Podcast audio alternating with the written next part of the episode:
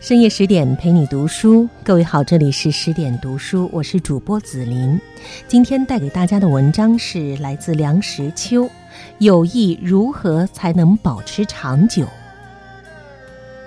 朋友居五伦之末，其实朋友是极重要的一轮。所谓友谊，是指人与人之间的一种良好的关系，其中包括了解、欣赏、信任、容忍。牺牲诸多美德。如果以友谊做基础，则其他的各种关系，如父子、夫妇、兄弟之类，均可圆满的建立起来。当然，父子兄弟是无可选择的永久关系。夫妇虽有选择余地，但一经结合，便以不再匹离为原则。而朋友，则是有聚有散，可合可分的。不过说穿了，父子、夫妇、兄弟都是朋友关系，不过形式性质稍有不同罢了。严格的讲，凡是充分具备一个好朋友的人，他一定也是一个好父亲、好儿子、好丈夫、好妻子、好哥哥、好弟弟。反过来，亦然。我们的古圣先贤对于交友一端是甚为注重的，《论语》里面关于交友的话很多，在西方已是如此。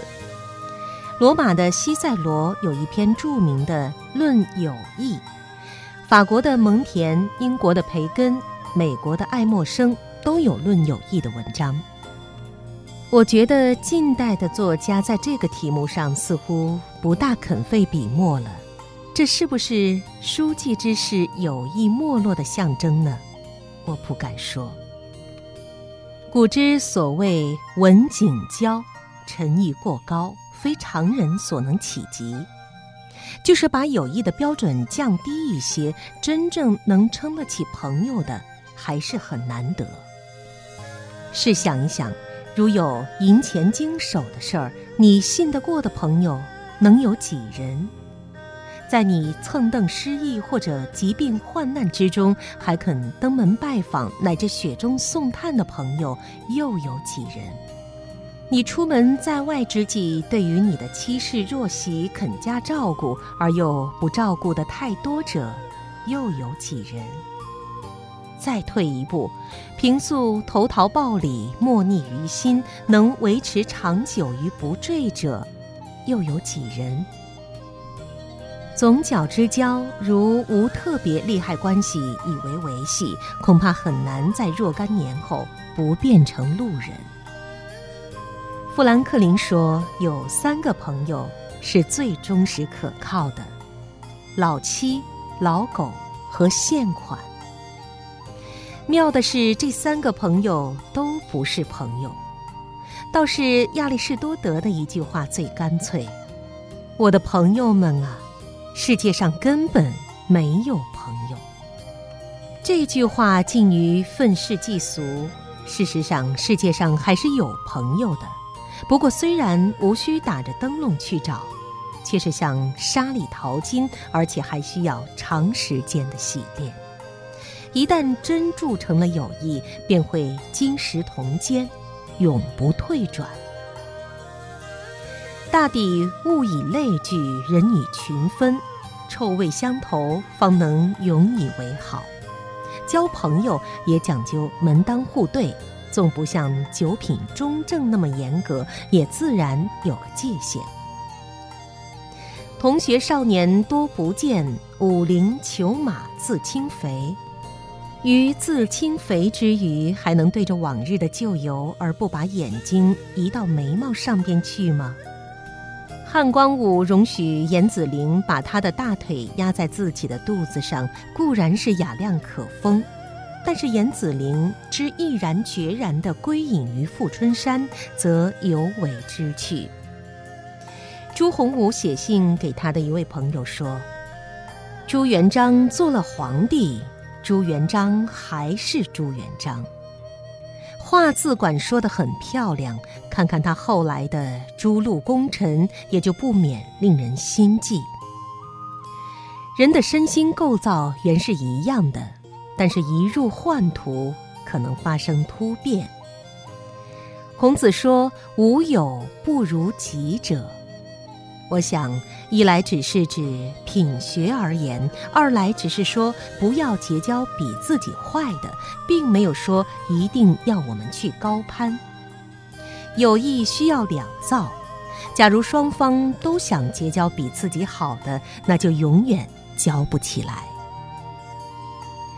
好像是王尔德说过，一个男人和一个女人之间是不可能有友谊存在的。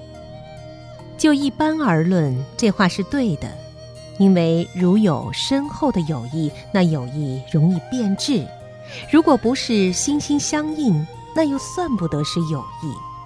过犹不及，那分际是很难把握的。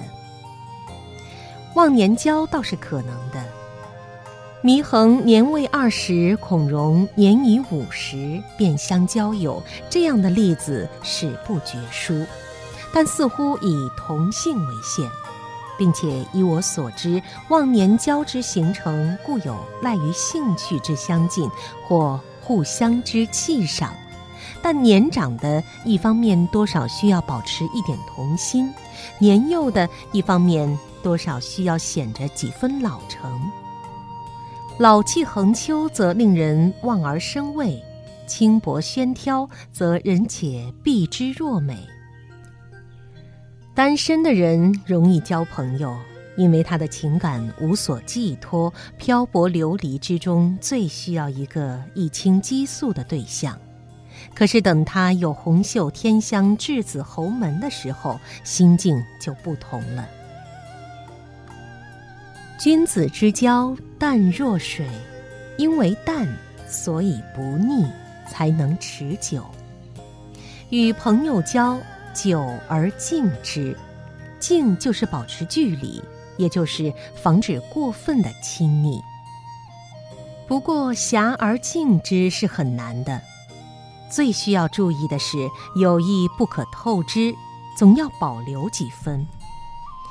马克吐温说：“神圣的友谊之情，其性质是如此的甜蜜、稳定、忠实、持久，可以终身不渝。”如果不开口向你借钱，这真是慨而言之。朋友本有通财之意，但这是何等微妙的一件事儿。世上最难忘的事是借出去的钱，一般人认为最倒霉的事又莫过于还钱。一牵涉到钱，恩怨便很难清算的清楚。多少成长中的友谊都被这阿堵物所喘害。规劝乃是朋友中间应有之义，但是谈何容易？名利场中沆瀣一气，自己都难以明辨是非，哪有余力规劝别人？而在对方则又良药苦口，忠言逆耳，谁又愿意别人批他的逆理？规劝不可当着第三者的面前行之，以免伤他的颜面；不可在他情绪不宁时行之，以免逢彼之怒。孔子说：“忠告而善道之，不可则止。”我总以为劝善规过是有益的消极的作用，有益之乐是积极的，只有神仙和野兽。才喜欢孤独，人是要朋友的。假如一个人独自升天，看见宇宙的大观、群星的美丽，他并不能感到快乐。他必要找到一个人，向他述说他所见的奇景，他才能够快乐。共享快乐比共受患难，应该是更正常的友谊中的趣味。好的，小伙伴们，刚才带给大家的文章是来自梁实秋的《友谊如何才能够保持长久》。感谢各位的聆听。如果大家想收听、阅读更多的精彩美文，不要忘记关注公众号“十点读书”。我是子琳，晚安。